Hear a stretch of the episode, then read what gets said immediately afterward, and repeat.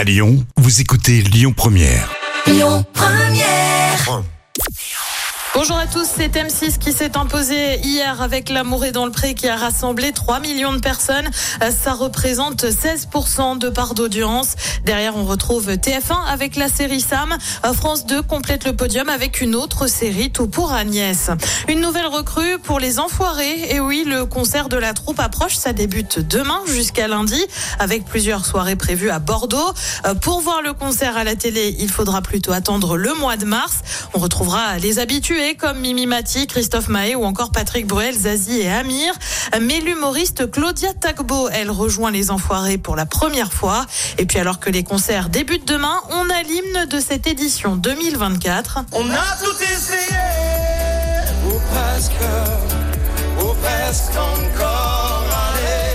Allez, Alors on va crier qu'on reste,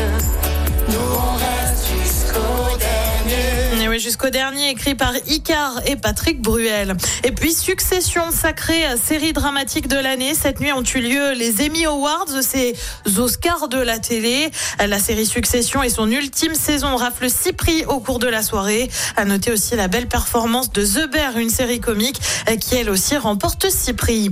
Côté programme, ce soir sur TF1, c'est la série SWAT. France 2, dès 20h15, propose la conférence de presse du président. Sur France 3, c'est la série Poulet grillé. Puis sur M6, ces destinations X sauront-ils se repérer? C'est à partir de 21h.